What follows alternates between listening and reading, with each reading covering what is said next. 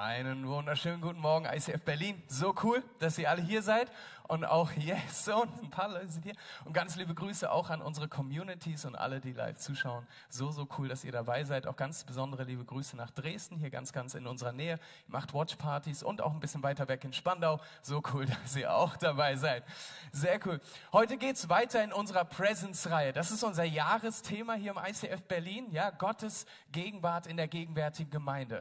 Ja, und ich glaube zutiefst daran, dass unser Gott nicht als ein entfernter, transzendenter, nicht liebender Gott ist, der irgendwo mit dem Zeigefinger zeigt und eine graue Perücke aufhat, sondern ich glaube, Gott ist ein liebender Gott, der dich und mich unendlich doll liebt und der es liebt, in Gemeinschaft mit uns zu treten. Und daher ähm, glauben wir, dass es so cool ist, sich ähm, um, die, um dieses Thema Presence, Gottes Gegenwart Gedanken zu machen, weil wir glauben, dass die Gegenwart Gottes uns verändern kann. Ja, glaubt ihr das? Cool. Zwei Leute glauben das. Glaubt ihr das? Oh, cool, mega, sehr schön, freut mich super.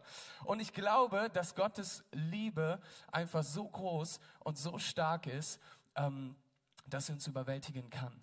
Aber ich glaube, dass diese Liebe auch, ähm, ich sag mal, eine Grenze hat. Und zwar ist die Grenze, bist du die Grenze und bin ich die Grenze.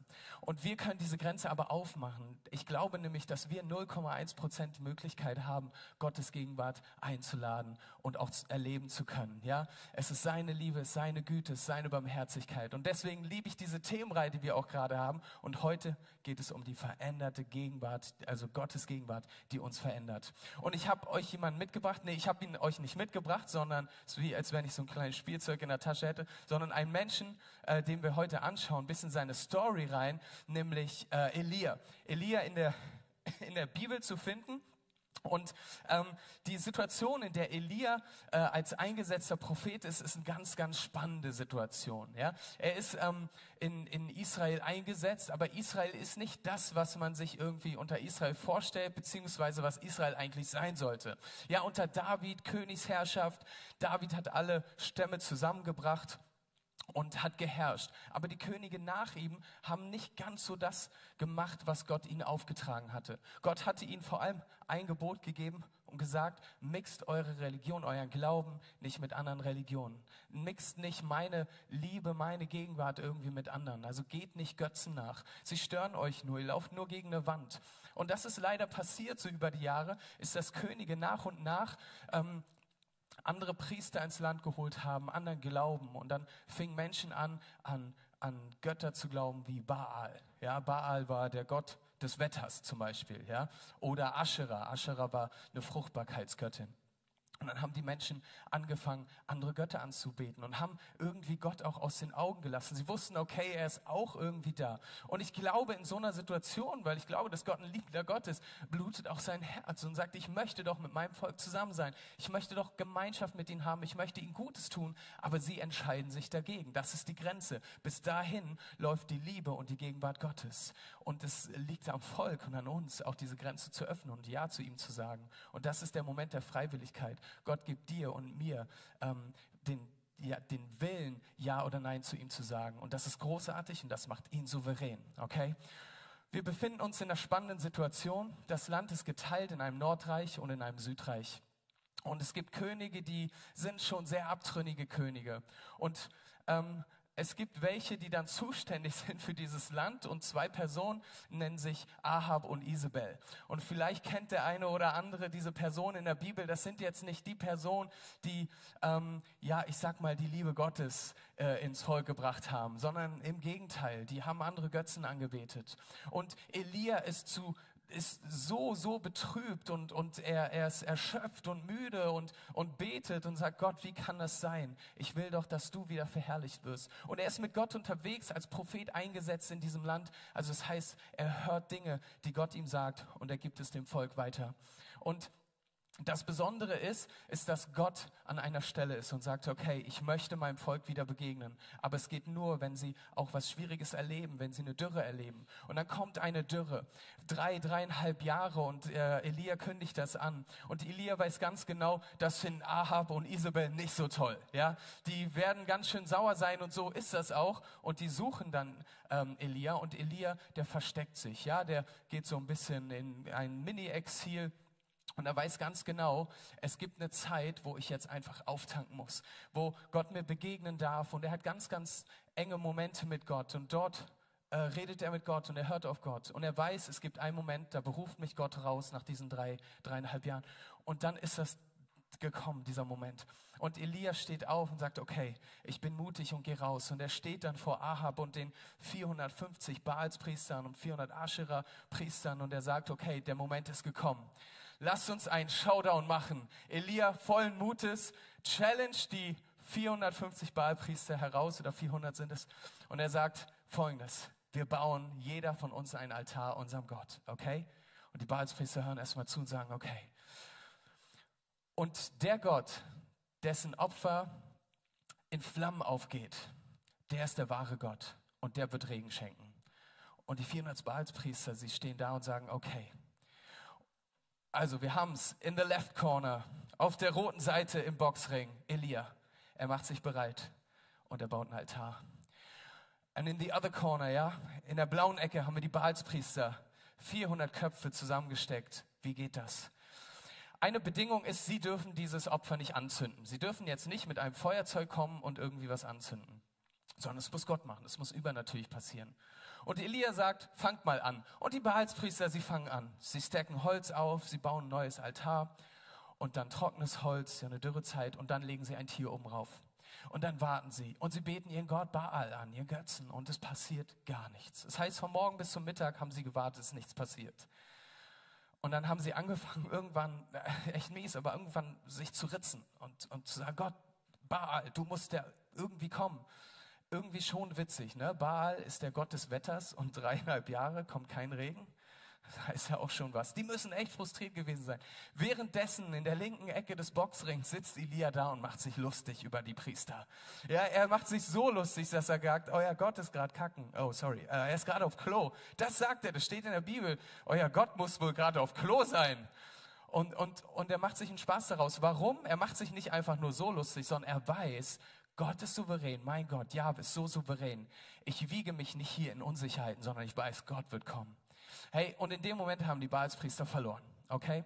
Und äh, Elia, jetzt ist Elia dran. Jetzt sind seine Runden dran. Und er fängt an, einen Altar zu bauen, aber er fängt nicht an, einen neuen Altar zu bauen, sondern er baut einen, einen schon bereits abgerissenen Altar, den den Gott gewidmet war, ein Jahwe-Altar, baut er wieder auf. Und das fand ich richtig cool, so einen schönen Moment zu lesen, weil ich glaube, da hängt was drin, weil manchmal in unserem Leben sind irgendwie so Altäre für Gott abgerissen worden. Vielleicht ist das so deine tägliche Bibellese oder Freundschaften, deine Small Group, wo du dann nicht mehr hingehst und du merkst irgendwie, das wäre was wieder aufzubauen wäre, weil das wertvoll ist in deinem Leben. Okay, kleines Zeitbotschaft. Und er baut er baut dann diesen Altar auf und packt Holz rauf und dann ein Tier. Und ich, ich es vor mir, wie er zu den Baalspriestern rüberguckt und sagt, ich habe noch eine Idee. Diener macht einen tiefen Graben rum und die Baalspriester denken, was macht er denn jetzt? Und sie buddeln einen tiefen Graben rum. Und dann sagt der Diener, holt Wasser. In der Dürrezeit? Ja, holt Wasser. Okay, und sie schütten literweise Wasser rüber. Ey, was ist Staatsfeind Nummer eins für Feuer? Ist Wasser. Feind Nummer eins für Feuer ist Wasser. Elia macht es Gott noch viel menschlich, noch viel unmöglicher einzugreifen. Da kannst du mit einem Feuerzeug, da kannst du auch mit Benzin rangehen, da wird nichts sich anzünden. Und was tut er? Er schüttet da Wasser rüber. Warum? Weil er zeigen will, wie souverän und wie groß Gott ist. Nicht, dass er groß ist, sondern dass er der einzig wahre Große ist. Herr, und was passiert? Er betet kurze Zeit später eine Feuersäule vom Himmel verzerrt diesen Altar und alle Baalspriester pinkeln sich ein. Das ist nicht überliefert, das ist meine Überlieferung. Und sie wissen, oh weia, okay, da ist was. Elia in dem Moment sagt, er greift die Baalspriester. Sie können hier nicht mehr sein. Und er lässt sie jagen und er lässt sie töten. Und Ahab kriegt alles mit. Und er denkt sich, oh nein, Herrschaft ist vorbei. Ich muss meine Macht abgeben, aber das will ich nicht und er geht zu seiner skrupellosen Frau. Und hier lese ich mal im Text 1. Könige 19, 1 bis 3. Und Ahab berichtete der Isabel alles, was Elia getan hatte und den ganzen Hergang, wie er alle Propheten mit dem Schwert umgebracht hatte. Da sandte Isabel einen Boten zu Elia und ließ ihm sagen, so sollen mir die Götter tun und so sollen sie hinzufügen. Ja, morgen um diese Zeit mache ich deinem Leben, dem Leben eines von ihnen gleich. Da fürchtete er sich und er machte sich, äh, machte sich auf den Weg und lief um sein Leben. Ey, auf einmal, der souveräne Elia, der kriegt einen Boten vor die Nase gesetzt, der sagt, morgen um diese Zeit, Kopf ab bis tot. Hey, und das hat Elia schon in seinem Leben vielleicht auch ein paar Mal mitgekriegt. Er ist schon irgendwie gesucht worden. Man wollte ihn gefangen nehmen. Aber irgendwas ist passiert in seinem Kopf, in seinem Herzen. Von dem souveränen, ey, ich schütte da noch Wasser rüber, bis zum, ich habe jetzt gehört, dass ich umgebracht werde. Ich gehe mal lieber weg und ich flitze schnell weg ist eine Riesenlücke und irgendwas ist da passiert in seinen Gedanken und seinem Kopf. Und es gibt in der ähm, Verhaltens... Ähm, Lehre und auch in der Psychologie so ein Gedankenabgang. Und es ist nachgewiesen, dass der so oder so ähnlich immer wieder in uns passiert, wenn irgendein Ereignis geschieht. Und ich habe hier euch mal eine Grafik mitgebracht und ich möchte euch die mal zeigen. Und zwar gibt es einen Auslöser. Ja, es passiert irgendwas. Irgendwie dein Partner, deine Partnerin, dein Chef oder wer auch immer, oder in diesem Fall bei Elia Isabel, sagt, du wirst sterben. Das ist der Auslöser. Und Elia nimmt das erstmal wahr. Wir nehmen erstmal so eine Situation wahr und reflektieren die vielleicht, ja. Ähm, was ist passiert? Okay, ich habe auf Gott gehört. Die Baalspriester, die Challenge haben wir gewonnen durch Gottes Hilfe. Gott, du hast deine Größe gezeigt. Jetzt muss doch eigentlich die Wende kommen. Und ich habe einen kleinen Fakt ausgelassen. Es hat geregnet. Also es kam eine kleine Wolke und es hat geregnet. Das heißt, er überlegt sich, okay, es hat auch geregnet, es hat alles funktioniert. Warum wird mein Leben jetzt bedroht? Der nächste Moment sind, er fällt in Gedanken. Seine Gedanken fangen an zu rattern. Kennt ihr das auch? Ja? Auf einmal denkt man, ja, wir Deutschen können gut denken. Ja? Und dann passiert da oben irgendwie was. Und manchmal ist das nicht greifbar. In Elias Gedanken ist es, er ist irgendwie enttäuscht. Was, was war da los? Ich, ich habe doch alles richtig gemacht ich habe im Gebet gerungen und, und ich bin traurig über die Umstände. Das Volk, das kommt dir nicht nach. Die haben doch mitgekriegt, dass du der einzig wahre Gott bist. Und habe ich irgendwas falsch gemacht auf dem Weg? Ich weiß es nicht. Ich habe Gott vertraut und ich verliere jetzt mein Leben. So, das sind seine Gedanken. So, der nächste Punkt ist, er ver, ver, vertieft sich noch viel mehr in seine Gedanken und dann kommen Sorgen. Und er glaubt auf einmal diesen Lügen. Ja, es er, er betet das ein paar Mal in 1. Könige 19,10. Ich lese das einfach mal vor. Betet er, ich habe sehr geeifert für dich, Herr, du Gott der Herrscharen. Deinen Bund haben die Söhne Israels verlassen, haben deine Altäre niedergerissen und deine Propheten mit dem Schwert umgebracht. Und ich allein bin übrig geblieben, ich allein. Und nun trachten sie danach, auch mir das Leben zu nehmen. Und das sind so seine Sorgen. Ja, er glaubt diesen Lügen, dass Gott vielleicht doch nicht mehr eingreifen möchte, dass er betet auch an einer Stelle, ich bin ganz allein, es ist keiner hier und, und äh, wirklich niemand ist da und er fängt an, diesen Lügen zu glauben. Ich nehme mal was vorweg, Gott sagt ihm am Ende, doch, doch, doch, da sind genug Leute. Und, und er hat sich blind dafür gemacht, er hat richtig Sorgen. Und diese Sorgen äh, gehen hinein in einen Moment, wo er sagt, ich bin nicht mehr zu gebrauchen. Und dann bekommt er Angst, ja, wir sind hier, und dann bekommt er Angst. Und was passiert mit dieser Angst? Er flüchtet. Aber ich muss sagen, ich finde es gar nicht so schlimm, dass er vorflüchtet, dass Isabel ihn töten möchte. Das ist eine ganz normale Reaktion, die Gott in unsere DNA gepackt hat, dass wenn jemand mit dem Schwert auf dich zukommt, lauf weg. Du bist dumm, wenn du es nicht tust. Es sei denn, du hast 20 Schwerter und 20 Leute hinter dir. Auch dann ist es vielleicht nicht weise, dem gegenüberzutreten. Aber es ist sinnvoll, wegzugehen. Aber ich glaube, die Flucht passiert hier nicht vor Isabel. Ich glaube, die Flucht passiert vor Gott an dieser Stelle. Er hat Angst und er weiß nicht mehr weiter. Ja, und er, er vermeidet irgendwie dann einen Kontakt, nicht nur mit Isabel, sondern er vermeidet einen Kontakt zu Gott. Er, er ist nicht mehr mit Gott so unterwegs, wie er es vorher war. Obwohl er weiß und erlebt hat, dass Gott souverän ist. Und er weiß ganz genau, okay, ich habe Angst davor, mein Leben zu verlieren. Und das ist alles, was ich habe. Und dann ist es bei manchen Leuten so, dass sie dann in einen Strudel kommen von Kontrollversuch versus Kontrollverlust. Das heißt, manche Menschen in so einer Situation, sie versuchen Sachen an sich zu greifen oder sie verlieren alles. Ja, und ich glaube, Elia ist so eine Person, der verliert alles. Und ähm, ähm, statt Gott zu vertrauen, flieht er und er rennt weg. Statt ähm, statt zu, zu dem Altar zu gehen, statt irgendwie ähm, sich mit anderen zusammenzutun, ist er alleine und geht weg und vertraut Gott nicht mehr. Er ist verzagt und diese Verzagtheit lässt ihn Gottes vorherigen Wunder vergessen. Er hat so unglaubliche Dinge erlebt. Er hat sogar erlebt, dass eine Rabe ganz übernatürlich kam und ihm Essen gegeben hat. Er hat Gott in der Feuersäule erlebt. Er hat Gott so übernatürlich erlebt in seinem Leben. Aber diese Verzagtheit lässt ihn das vergessen.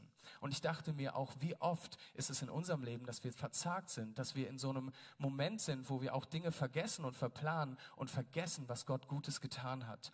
Als er diesen Altar gebaut hat oder wieder aufgebaut hat, hat er zwölf Gedenksteine hingestellt. Zwölf Steine, die daran erinnern sollten, dass, dass Gott sie alle zwölf Stämme aus Ägypten herausgeholt hat. Und diesen Moment hat er beim Altaraufbau gehabt. Aber wo waren die zwölf Steine, als er in diesem, in diesem, ähm, in diesem Gedankenstrudel war? Und am Ende vernachlässigt das Selbstmanagement, heißt es hier in dieser Grafik. Ja, er ist lebensmüde. Er hat keine Lust mehr zu leben. Er kann einfach nicht mehr. Er legt sich hin in die Wüste und sagt: Gott, nimm mich.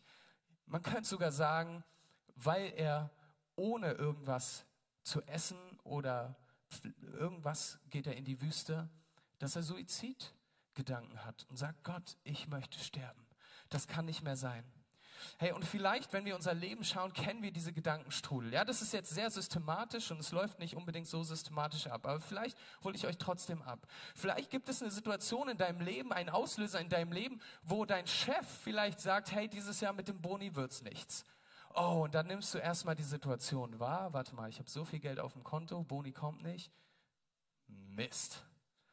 Ich hatte was geplant dieses Jahr. Und dann gehen deine Gedanken los. Habe ich vielleicht nicht gut performt? Habe ich irgendwas falsch gemacht? Ähm, äh, ich, eigentlich, eigentlich war ich doch super. Und dann machst du dir Sorgen. Oh, warte mal, ich habe jetzt gerade die neue Wohnung bezogen. Ich habe jetzt gerade das Auto gekauft. Ich habe jetzt gerade irgendwie ein paar Sachen zusammengekratzt, um mir einen Urlaub zu genießen wie soll ich das denn jetzt zahlen? Ich habe eigentlich damit gerechnet, dass was kommt. Vielleicht hat dein Chef, deine Chefin auch gesagt, hey, ich weiß nicht, ob wir in sechs Monaten noch diese Firma halten können. Ich weiß nicht, wie es mit deinem Job aussieht. Und dann machst du dir Gedanken mit Mitte 40, Mitte 50, hey, welches Unternehmen nimmt mich denn noch? Ja, ich bin ausgebildet, aber ähm, die wollen doch alle diese Jungen. Und dann machst du dir Gedanken und du bist in dieser Sorge drin. Und dann auf einmal hast du Angst, was zu verlieren. Und dann bist du in einem Moment, wo du vielleicht auch die Kontrolle ergreifen möchtest. Vielleicht kennt der eine oder andere ein anderes Beispiel, das mit dem Ehepartner, mit, dem, mit der Ehefrau, mit dem Ehemann. Ja? Ob acht, ihr lieben Männer, wenn die Frauen sagt, Schatz, wir müssen reden. Oh Mann, you're in trouble, mate. Nein, mein Scherz. Ey, das kann ein Auslöser sein und das kann einen richtig zum Schwitzen bringen, wie ich hier auf der Bühne schwitze. Ja, es kann ein Auslöser sein, wenn dein Ehemann, deine Ehefrau sagt, Schatz, müssen, hast du Zeit heute Abend, wir müssen reden. Oh, wenn ich das höre, dann denke ich, oh nein. Und dann rattert es in meinem Kopf. Oh, was will sie denn von mir? Habe ich irgendwas falsch gemacht? Ich habe doch den Geschirrspüler angemacht. Ich habe doch die Wäsche aufgehangen. Ich habe doch den Balkon gefegt. Was, was habe ich falsch gemacht? Ja, das sind immer meine Gedanken. Und jeder hat irgendwie andere Gedanken.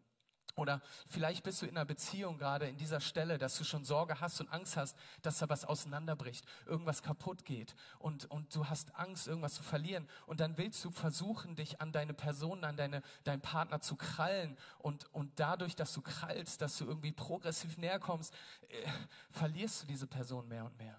Ja, kennt ihr das? Und, und, und dann verlierst du es. Und dann am Ende, so wie ein Elia, der seine Boten wegschickt, der ganz alleine ist, in die Wüste geht, bereit ist zu sterben. Vielleicht bist du nicht so weit und sagst, ich bin bereit zu sterben, aber du fühlst dich allein. Du fühlst dich kaputt, du fühlst dich in so einem Wüstenmoment und sagst, ich komme irgendwie nicht mehr raus. Und dann geht dieser Strudel von vorne los. Nur weil du beim nächsten Punkt angelangt bist, heißt nicht, dass die Sorgen und die Ängste weg sind. Nein, nein, die sind real, die sind in deinem Kopf das Faszinierende ist, ich glaube, dass Gott eingreifen möchte und mit seiner Gegenwart in egal welcher Situation du bist, kommen möchte. Weil ich glaube, dass seine Gegenwart das ist, was diesen Strudel unterbrechen kann. Das glaube ich absolut. Es gibt faszinierenderweise für jeden dieser Punkte, Gott möchte dir helfen, deine Gedankengefängnis zu durchbrechen. Genau. Es gibt für jeden dieser Punkte in der Bibel eine Stelle, die uns ermutigen kann, uns in die Gegenwart Gottes katapultieren zu lassen. Elia ist das nicht gelungen, sondern er hat alles durchmachen müssen und er hat es erst am Ende geschafft. Aber zu den Gedanken, wir springen mal zu den Gedanken. In Jesaja 55,8 steht geschrieben, denn meine Gedanken sind nicht eure Gedanken und eure Wege sind nicht meine Wege, spricht der Herr. Was bedeutet das? Meine Gedanken sind limitiert. Wenn ich denke und ich mache mir Sorgen, okay, und warte mal, das ist passiert und dann, wenn ich zu Gott komme und ich muss ihn nicht dran erinnern, er weiß das, aber ich bete, Gott, deine Gedanken sind doch höher und größer als meine Gedanken. Ich bin limitiert, ich kann nur so weit denken aufgrund meiner Erfahrungen, aufgrund das, was ich lese, was ich wahrnehme. Aber deine Gedanken sind noch viel größer. Und wenn wir ihn anbeten, wenn wir zu ihm kommen, in dieser Phase, in dieser Situation, wo wir uns viele Gedanken machen, dann ist er doch bereit, unsere Gedanken zu erweitern. Erneuere mein Denken ist ein neutestamentliches Gebet. Erneuere mein Denken. Ja, mach es neu, gib mir äh, weiter meinen Horizont. Lass mich über den Tellerrand hinausschauen. Ich bin so begrenzt, ja. Lass mich, lass mich hinübertreten. Oh, ich bin von der Bühne gelaufen. Ja, ich, es ist doch viel mehr als nur das, was in meinen vier Wänden hier oben drin ist. Mein Kopf ist sowieso nicht groß, also ist da nicht viel drin. Aber zu den Sorgen, 1. Petrus 5, Vers 7. Alle eure Sorgen werft auf ihn, denn er sorgt für euch. Ich glaube, ich habe das schon mal in der Predigt gemacht, äh, gesagt. Wir machen uns von zwei Sachen immer zu viel, oder? Von Nudeln und Sorgen. Ja, wir haben immer zu viel davon. Das brauchen wir nicht. Ähm, und da, in der Bibel steht nicht, werf 99 Prozent deiner Sorgen auf mich, sondern alle Sorgen werft auf mich. Ja? Wie gut sind wir Berliner da drin oder wir Deutschen, sind wir da drin, ähm, äh, uns zu sorgen, oder? Oder? Also ich bin super da drin. Ich bin ein Profi, okay? Und, aber ich glaube, wenn, wenn ich das lese, dann ermutigt mich das auch in diesem Gedankenstrudel, wenn ich mir Sorgen mache, vielleicht doch beim nächsten Mal zu sagen, okay Gott, ich werfe alle Sorgen auf dich. Wie mache ich das? Ich gehe zum Kreuz. Wie kannst du das konkret machen? Du kannst deine Sorgen auf einen Zettel schreiben. Unser Kreuz hat so kleine Schlitze und da kannst du diese Zettel reinstecken und dann kannst du einen Tausch am Kreuz machen, deine Sorgen abgeben. Wenn du zu Hause bist, dann kannst du auf Klo flitzen und dann mit einem Filzer auf Papier schreiben, auf ein unbenutztes Klopapierblatt und dann spülst du die Toilette runter, ja? Und, und das ist Sorgen abgeben. Im, Im zweiten Punkt machst du einen Tausch am Kreuz und nimmst dann das, was Gott bereithält für dich, ja? Wenn dir Freude fehlt, wenn du Sorge hast, dass irgendwie du was verlieren könntest, dann gib ihm das ab und dann bitte Gott, äh, deinen Mangel zu füllen. Äh, zur Angst in Jesaja 43, 1, fürchte dich nicht, ich habe dich befreit, ich habe dich bei deinem Namen gerufen. Hey, wenn du richtig Angst hast, wenn du richtig Angst hast, dann kannst du zu Gott kommen und beten und er gibt dir eine neue Identität. Dann wird er durch die Bibel, durch andere Personen hoffentlich dir sagen, wer du bist in ihm. Dass du ein geliebtes Kind Gottes bist, dass er dich unendlich doll liebt, egal was für Ängste du hast, egal was für Probleme du hast. Das ist eine neue Identität. Er schenkt dir eine, du bist eine neue Kreatur, das Alte ist vergangen, sie Neues ist geworden. Wenn du Jesus angenommen hast, dann bist bist du diese neue Schöpfung. Und das ist so cool, weil das Gnade ist. Das habe ich mir nicht verdient. Das hast du dir nicht verdient, sondern das hat Jesus am Kreuz für dich verdient. Okay? Amen. Gehen wir weiter zu dem Kontrollversuch versus Kontrollverlust. Wenn ihr nur Vertrauen habt, werdet ihr alles bekommen, worum ihr Gott bittet. Und das fand ich faszinierend, weil Elia verliert Kontrolle, aber die Bibel ermutigt uns, Kontrolle abzugeben. Okay? Es gibt einen Unterschied zwischen dem. Weil Elia das nicht gebacken kriegt, verliert er die Kontrolle über alles. Auch über sein Leben, auch über seinen Seelenmoment. Ich will sterben, nimm mich Gott. Aber was, wozu Gott uns ermutigt, ist Kontrolle abzugeben. Warum lese ich das in dieser Bibelstelle? Wenn ihr nur Vertrauen habt, Vertrauen bedeutet abgeben. Vertrauen bedeutet, meine Kontrolle an Gott abzugeben. Ihr Lieben, und ich weiß, wie schwer das ist. Wenn du denkst, dass ich das einfach so rede und das, du denkst, das sind leere Worte für mich, das ist nicht der Fall. Es gab einen Moment in meinem Leben, in den, ich sag mal, Anfang, Mitte 30ern, jetzt kannst du raten, wie alt ich bin oder jung, wo ich Dinge abgeben musste, wo ich Sicherheiten, die ich hatte, aufgeben musste, meinen Job aufgegeben habe, meinen Wohnsitz aufgegeben habe. Ich bin dann zu Mutti gezogen wie peinlich, oder? Wie peinlich. Meine Frau und meine Tochter konnte ich vielleicht nicht so irgendwie ähm, ja, finanziell unterstützen, wie ich das wollte. Und dann war meine Frau noch schwanger mit einem zweiten Kind. Oh man, da kicken die Sorgen rein. Ich habe die Kontrolle verloren. Hey, aber diese Bibel sagt mir, vertraue Gott. Was passiert dann? Hey, du gewinnst alles. Du gewinnst alles, wenn du Gott vertraust. Wenn du die Kontrolle abgibst, gewinnst du alles. Aber wir müssen lernen abzugeben. Das ist nicht einfach. Ich sage euch, das ist nicht einfach und das kannst du alleine nicht. Du brauchst ein Auffangnetz. Das, was Elia nicht hatte, er hat seine Boten weggeschickt, war ein Auffangnetz. Und in Sprüche 8,35 zu dem vernachlässigten Selbstmanagement, wenn du in dem Loch bist und nicht mehr rauskommst, möchte ich dir zusprechen, wer mich findet, sagt Gott, der findet das Leben und erlangt Wohlgefallen vom Herrn, der findet Leben. Wenn du dich tot fühlst, dann suche Gott. Er schenkt dir Leben im Überfluss. Und wenn du das alleine nicht kannst, dann geh bitte zum Gebetsteam. Das bieten wir hier vor Ort an, das bieten wir im, im Online-Gebet an. Ey, mach das in deiner Small Group, nimm Leute mit rein, sei nicht allein. Gott möchte dir helfen, dein Gedankengefängnis zu durchbrechen. Was macht Elia? Elia ist kein gutes Beispiel an dieser Stelle. Elia geht in die Wüste und wir haben hier einen, einen Berliner Ginsterbaum gefunden und er findet diesen Ginsterstrauch in der Wüste und legt sich hin. Ah. Er legt sich hin und er will sterben. Er sagt Gott, ich kann nicht mehr. Er macht nicht Halleluja. Er legt sich hin. Ah. Halleluja. Ach nee, macht er ja nicht. Er betet Gott gar nicht an. Was macht denn Elia? Ah ja.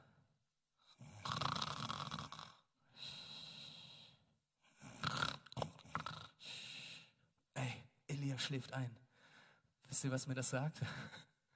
Wenn es dir dreckig geht, schlaf mal eine Runde. Ey, ich glaube, es passiert richtig wertvolle Dinge, wenn wir uns hinlegen. Denn Sein gibt Gottes im Schlaf. Was passiert? Elia liegt in der Wüste, es ist richtig warm in der Wüste. Und dann kommt ein Engel mit einem Picknickkorb. Und, und Elia ist fertig und betet dieses Gebet, ich kann nicht mehr, ich will nicht mehr. Und dann gibt der Engel ihm ein Laib Brot und ein Krug Wasser. Und er isst ein bisschen davon, weil der Engel Gottes ihm das sagt. Und er sagt, okay, was mache ich jetzt? Ich schlafe weiter. Und dann schläft er weiter. Und dann weckt der Engel ihn. Jo, okay. Ach, die Sorgen sind immer noch da. Ach, da ist nur was zu essen. Ich esse weiter und trink weiter. Und es geht ein bisschen weiter. Und Elia ist immer noch nicht High Life. Ihm geht es immer noch nicht richtig gut. Aber was macht er als nächstes? Er klagt zu Gott. Er meckert zu Gott. Er sagt, Gott, das kann nicht sein. Ich bin alleine.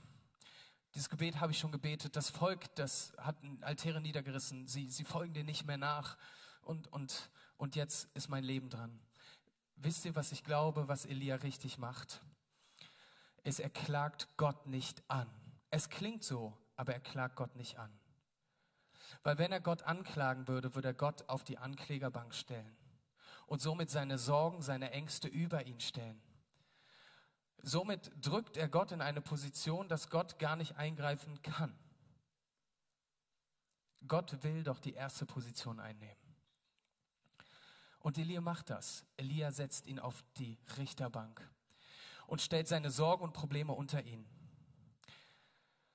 Und ich glaube, es ist wichtig zu verstehen, dass es ein Unterschied ist, wie wir klagen. Dass wir nicht Gott anklagen, sondern dass wir zu Gott klagen. Wir Deutschen können gut klagen. Aber wenn wir klagen, gewinnen wir nichts. Aber wenn wir zu Gott klagen, gewinnen wir alles. Wenn wir klagen, gewinnen wir nichts. Dann ist es wie wenn Elia einfach nur geklagt hätte wie ein Staubkorn in der Wüste und würde verloren gehen im ganzen Sand. Aber wenn wir zu Gott klagen, gewinnen wir alles. Warum? Weil wir ihn dann auf die erste Position bringen und sagen, Gott, du bist es würdig. Ich kann zwar Dinge nicht verstehen und ich krieg die Dinge nicht irgendwie hin, aber durch dieses Gebet, durch diese Positionierung katapultiert er sich in die verändernde Gegenwart Gottes. Elia katapultiert sich dahin mit diesem Gebet, Gott, ich kann nicht mehr. Du bist alles, ich bin nichts. Ich will sterben.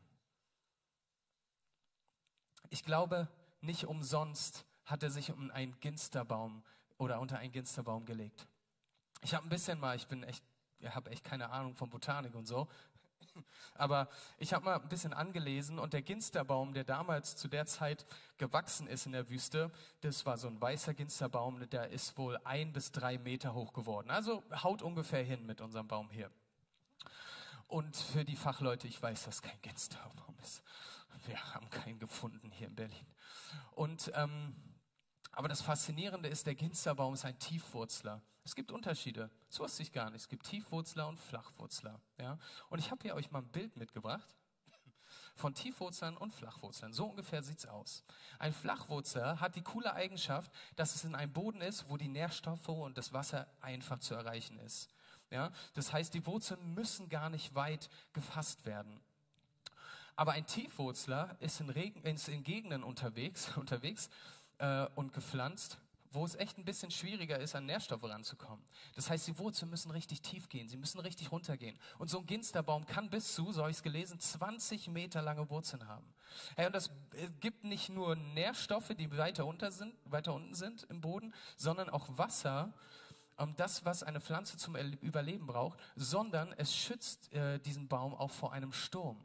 Während ein Flachwurzler, der so einen Sandsturm abgekriegen würde, wenn ein Flachwurzler denn in der Wüste äh, leben würde, dann würde dieser Baum, dieser Busch weggefegt werden und dann irgendwo wahrscheinlich in Spandau landen, ja, weil es da fruchtbar ist. Aber, aber so ein Tiefwurzler ist richtig eingegraben.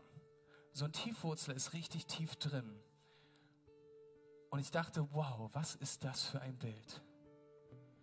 Manchmal sind wir in Situationen, wo wir einfach nur jubeln können, wo wir richtig nahrhaften Boden unter uns haben. Wenn wir im Glauben, die Church läuft cool, die Predigten sind mega, ja, und äh, der Worship, wow. Und zu Hause läuft super cool, ey. Meine Frau hat mir Frühstück ans Bett gebracht, ja. Das, that's the goal, by the way. Nein, nein. Aber, und, und auf der Arbeit, wow, ich habe mehr Geld gekriegt und yay, es läuft. Und ich möchte mal eine riskante Frage stellen. Ist in den Momenten, schaffen wir es, tiefe Wurzeln zu graben? Oder ist es gemütlich für uns, einfach nur das zu genießen und das war's? Versteh mich nicht falsch, ich liebe solche Momente und wir brauchen die. Aber manchmal ruhen wir uns in diesen Momenten aus und wenn der Sturm kommt, landen wir in Spandau. dann landen wir irgendwo. Aber dann landen wir irgendwo, wo wir nicht sein wollen, mit unseren Gedanken, mit unseren Ängsten. Ja, ihr versteht, was ich meine. Und, und für, für mich ist es wichtig, als Christ in meinem Glauben tiefe Wurzeln zu schlagen. Und ich glaube, es, es passiert durch solche schwierigen Momente. Ich glaube, wir können lernen. Die schwierigen Momente werden kommen. Die Bibel verschweigt das nicht. Aber wir haben vorhin gesungen, Gott, du kannst Berge versetzen. Hey, und manchmal heißt es für uns mit anzupacken. Elia hatte eine Wurzel runtergeschlagen, alle anderen waren irgendwie weg. Und diese eine Wurzel war, ich setze Gott an erster Stelle, ich schreie zu ihm. Und das ist total ermutigend, weil Gott hat noch was mit ihm vor. Es passiert noch was. Ich habe ein bisschen mir überlegt, was der Engel Gottes Elia zu essen gegeben hat. Und in der Bibel steht ein Fladenbrot. Wenn mir Gott ein Fladen Brot geben würde, wäre ich schon enttäuscht.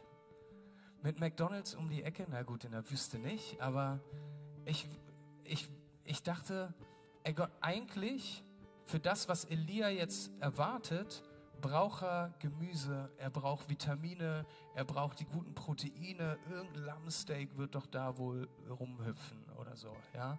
Er braucht die guten Kohlenhydrate, um seine Energiereserven aufzutanken.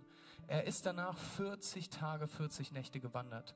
Und da reicht ein Fladen Brot und ein Krug Wasser? No. Manchmal geht es uns auch so, dass wir darauf warten, dass Gott unseren Tank füllt und wir dann loslaufen wollen. Ich kenne das von meinem Leben. Aber Gott gibt Elia an dieser Stelle gerade mal so genug, um, das, um den nächsten Schritt zu machen. Gerade mal so genug, um zu seiner nächsten Destination zu kommen. Vielleicht wartest du als, als ein Mensch in der Ehe oder in der Beziehung darauf, dass Gott dein Liebestank füllt. Und dann wartest du darauf, deine Liebe auszuschütten. Aber vielleicht sagt dir Gott, das, was ich dir gegeben habe, das reicht. Schütte das aus. Warum macht Gott das? damit wir ihm vertrauen, damit wir zurück zu ihm gehen und er die Quelle ist und er uns wieder füllt. Gott ermutigt uns zu laufen, zu gehen. Er sagt Elia, steh auf, komm. Und er bringt Elia an diesen Ort.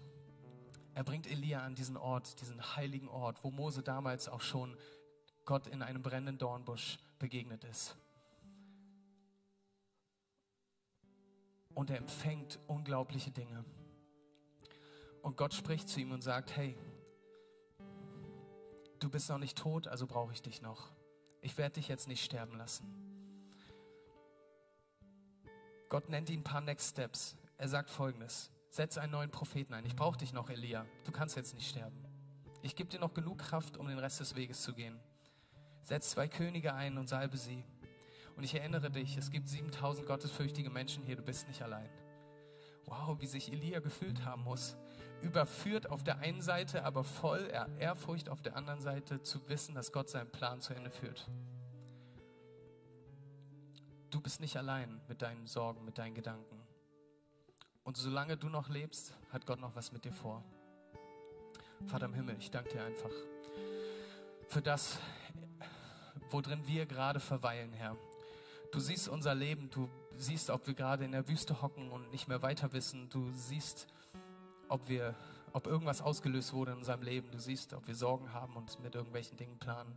Aber ich bitte dich, dass du uns daran erinnerst, wer du bist und dass du eingreifen möchtest in unserem Leben, Herr. Bitte hilf uns, die Momente auch zu ergreifen, uns in deine Gegenwart zu katapultieren. Herr, wir bitten dich, komm und begegne uns neu. Ich möchte mit zwei Fragen enden. In welchem Bereich deines Lebens oder deines Denkens darf Gott eingreifen? Und wie kannst du tiefere Wurzeln im Glauben schlagen? Gottes Liebe ist unantastbar. Gottes Liebe ist tastbar. Gottes Liebe ist da. Und es sind manche Lügen in unseren Herzen, manche Dinge, die einfach, einfach verankert sind und, und, und wir glauben ihm. Aber Gott sagt, meine Liebe ist greifbar. Meine Liebe ist ausgegossen in eure Herzen. Römer 5, Vers 5. Meine Liebe ist groß und großartig für euch. Hey, aber wie Elia gibt es manchmal auch in unserem Leben Momente, wo wir einfach uns in die Wüste begeben. Wo wir, wo wir vielleicht auch gar nicht rauswissen, wo es Auslöser in unserem Leben gibt. Und wir vergessen manchmal, uns in die Gegenwart Gottes zu katapultieren. Und dann flüchten wir, flüchten wir vor ihm, flüchten wir aus unserer Small Group raus. Wir, wir nehmen nicht mehr Gebet in Anspruch, wir, wir bleiben für uns allein und dann verkümmern wir. Aber wisst ihr, es ist eine Sache in dieser Welt passiert, die alles verändert hat.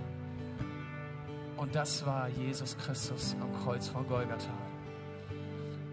Wisst ihr, das, was für Elia der Ginsterstrauch war, ist für uns das Kreuz. Wir dürfen zu ihm kommen in unseren tiefsten Momenten, in unseren besten Momenten. Und Jesus sagt, ich nehme alles. Lass uns diese eine Klage zu Jesus bringen und ihn an Nummer eins stellen. Und lasst uns für die Ewigkeit einen Anker setzen. Wofür braucht man einen Anker? Ist damit das Boot unsere seelische Unruhe zur Ruhe kommt. Wenn ein Sturm kommt, braucht man einen Anker. Und auch soll dieses Bild ein Anker dafür sein, dass wir in Ewigkeit mit Gott sein können. Er gibt uns Seelenfrieden, er gibt uns Ruhe. Herr, und wir nehmen diese Liebe an. Gott, wir nehmen diese Liebe an. Und ich bitte dich, dass du unsere Herzen füllst, dass du uns hilfst und Gedanken schenkst. Deine Gedanken sind weiter und größer als unsere Gedanken und wir uns Dinge jemals vorstellen können. Ich bitte dich, komm, fülle uns neu mit deiner Güte, mit deiner Gnade, mit deiner Liebe, Herr. Wir brauchen das. So schön, dass du dich von zu Hause oder unterwegs dazugeschaltet hast, um eine unserer Predigten zu hören.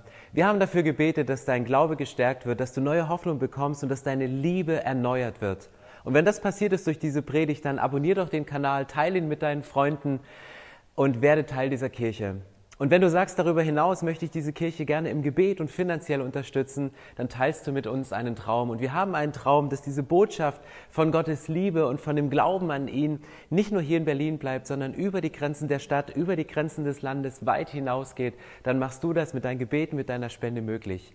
Vielen, vielen Dank, dass du Teil dieser Kirche bist und lass uns gemeinsam kooperieren, um das Reich Gottes hier in Deutschland zu bauen.